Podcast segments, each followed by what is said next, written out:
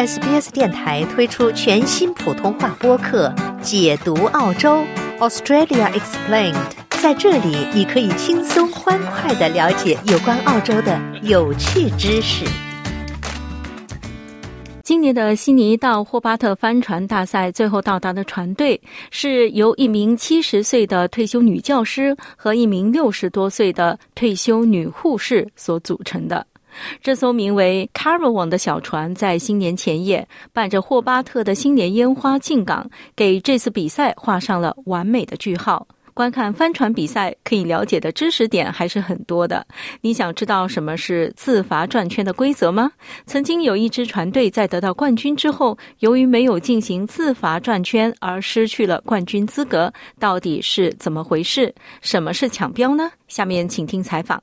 好，现在我们请来的是悉尼的帆船教练 Echo 周来跟我们说说怎么样去观看悉尼到 hoba 的。帆船赛，Echo 你好，再说一个小常识吧，就是说获得冠军的选手呢，他们是在出发的时候撞到 mark 了，撞到那个浮标了，然后呢，他就自罚转一圈，这样呢，他就不会被扣分了。具体来讲是怎么回事呢？呃，对，因为帆船呢，它通常要标，要标的话呢，它要求就不能碰那个标，呃，那它碰到的话呢，它就是犯规了。犯规的话，我们一般呢就是说。做一个 tacking，做一个 driving，也就呃三百六十度走一个，就是他又罚，这样子的话呢，呃，他通过这样就是对呃，应该是一种公平的那个呃，就赛事吧，这样子。啊，就是他，他做完这个呢，他可以继续跑。呃，那个裁判是怎么来判断的呢？像这么大型的赛事，它本身有很多船在不同的地方，会在旁边观察，所以的话呢，他都能够看得见的。哦，就是特别是在有设障碍的地方，比如说要要你绕过那个浮标的地方，就会有裁判员在那看着。对，因为通常嘛，我们都说抢标抢标嘛，通常就是抢标的时候，就是这种竞赛的时候会非常剧烈。所以呢，他一定呢有裁判的船在那个附近啊。还有一种呢，就是说船跟船之间，我们说游戏规则必须得懂啊，所以都是非常懂的。话，比如说看到别的船，比如他犯规了，那他还会呃挂一面旗啊，我们叫那个就抗议旗啊。哦这样子的话呢，通常看到抗议旗的时候呢。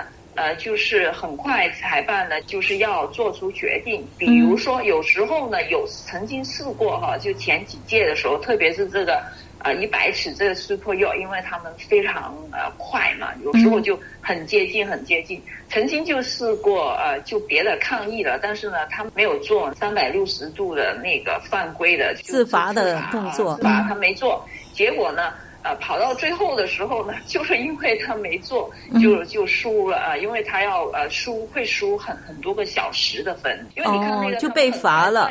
对他要是自己罚，他最多就几分钟，他可能就就搞定了。是的，呃，因为他没做，跑到最后的时候，他要就后来评判就要罚他们就几个小时，这样的话就因此这样就把比赛输了。对，那是不是他自己没有意识到啊？我觉得就这要看呃船长啊，就 skipper 了哈，通常他是他是一个大船的那个主脑，就是所有的 call 都是他来 make。啊，要是他当时他可能觉得哦，也许我没有错啊，但是最后呢就罚了他的错。呃，确认一下抢标是什么意思呢？呃，抢标的时候呢，就是比如我们要几个标，因为我们呢帆船有个规则，呃，就是说呃你只要就是占了上风，别的船呢都要让你。嗯，所以的话，我们就要抢那个要别人让的位置。哦，对大船来说呢，其实还是相当相当危险的，特别是这种，因为它其实是呃那个速度一上来了，其实是刹不住的。对，刹不住就很难控制哈。嗯，呃，小一点的那种级别的话，它是比较容易。所以，所谓我们说的赢在起跑线上，对，听起来很刺激。对，其实呃，今年这个冠军这个 Andrew Comanche 他们起跑的时候，呃，没有跑在前面，但是他是后面追了上来。就是这个 Cindy Hobart 之前呢，他们其实啊，这个团队也是赢了之前的那个场地赛，所以他们的状态呃非常的棒。对，那就只能说谁笑到最后才是笑到最好了。没错，是 好呀。那今天我们也非常感。谢。悉尼的帆船教练 Echo 周跟我们解解惑啊，讲一下悉尼到 Hobart 帆船赛里面一些观赛的可以有更多的看点。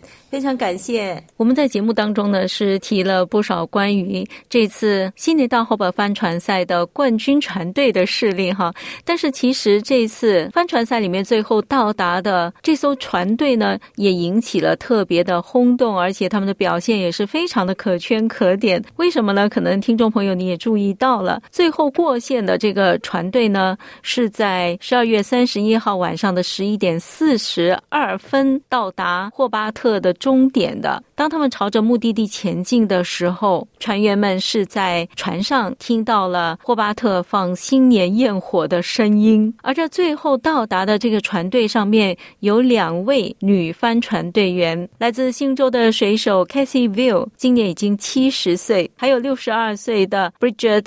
Canham，他们这次的目标就是安全到港，而且他们希望在接近新年倒计时的时候到港，所以可以说是完美的完成了他们的目标。很多人都感到他们的故事非常的励志，因为这艘名为 Caravan 的船在出发之前已经是在社交媒体上有不少的 fans 在跟踪他们的动向。这艘帆船是九点一米，那么当时我们知道。在比赛的那几天，在某个节点呢，海上的风是非常的大，特别是更小的船，那么他们经历的风险呢就更加的大。所以可以说，他们是经历了千难万险，才终于安全的到达了目的地。不过，当他们到达霍巴特的时候，已经有不少的 fans 在港口等着他们，然后高喊着这艘船的名字，也令他们是非常的感动。View 女士是一名退休的教师，而另一位船员 Kenham 女士是一位退休的护士。他们的预算是非常有限的，所以他们还是通过在网上众筹来完成他们这一次的旅行。这两位队友在一九九三年的悉尼到 Hobart 的帆船赛上面就认识了，所以也算是非常有经验的两位两位女水手。他们说，对于非常艰难的悉尼到 Hobart 帆船赛的这种大型比赛来说，